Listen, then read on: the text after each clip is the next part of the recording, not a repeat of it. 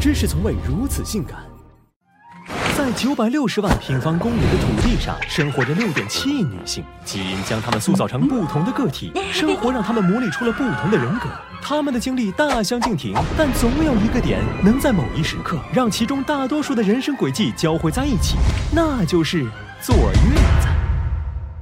坐月子最早可追溯到《礼记内则》，是当时产后不可或缺的仪式性行为。南宋妇人良方大全堪称中国式坐月子禁忌的集大成者。如今民间五花八门的习俗，多少都继承了这套古籍的糟粕。尽管后生们大多不以为然，但长者们笃信坐月子的神奇功效。哪怕你产前磨破嘴皮，产后依然逃不过密室禁锢。中国传统文化如此重视坐月子，也有它的道理。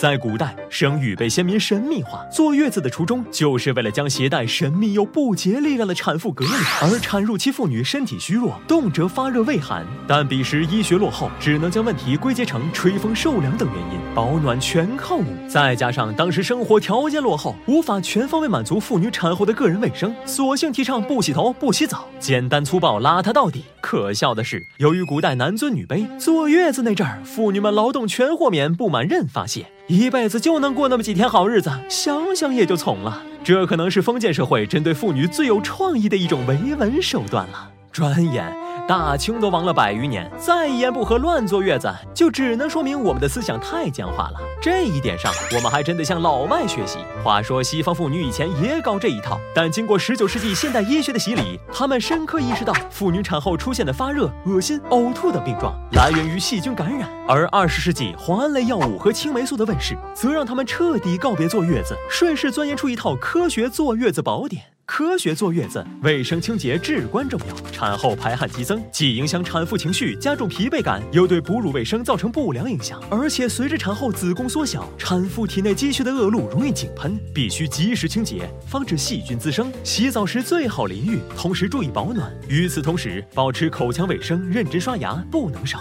除了清洁，保持通风也能减少空气中的病原体，降低产妇呼吸道感染的概率。身体状况调整到七七八八时，增加适当。的运动不仅可以增强免疫力、加快恢复，还能维持血液循环。不过也别忘了按时做产后检查。至于吃的，民间各类食补药补并无科学依据，荤素搭配、营养均衡才是王道。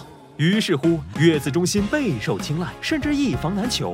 只是刚入虎口，又入狼窝。月子中心准入门槛低，质量良莠不齐，很多护理花钱买证上岗，专业技能全是浮云。此外，行业监管缺失，月子中心坐地起价进行捆绑销售的也比比皆是。老铁扎心了，以后养娃的日子更扎心，哈哈哈哈哈。